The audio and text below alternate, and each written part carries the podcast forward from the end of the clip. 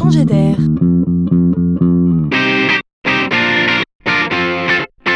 C'est la chronique de Laurent Collen. Voilà un mouvement très intéressant qui pourrait bien, encore une fois, changer nos vies dans un avenir proche. Il s'agit tout simplement de la possibilité nouvelle d'acquérir des oreillettes capables de traduire simultanément des conversations en langue étrangère. Je capte la conversation, je la retranscris, je la traduis et je la diffuse oralement en quasi temps réel. Il est vrai que les traductions automatiques actuelles ne sont pas encore parfaites, mais il est important de voir ce sujet comme un progrès perpétuel. Aujourd'hui, avec les technologies d'intelligence artificielle, les outils font de l'apprentissage automatique. Comprenez que d'une certaine manière, ils apprennent tout seuls. Donc, on progresse sérieusement.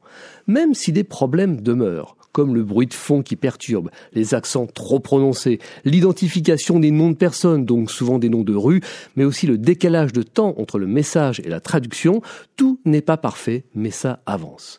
Imaginez donc deux personnes parlant des langues différentes, équipées chacune d'une oreillette, connectées via Bluetooth à une appli qui traduit en temps réel.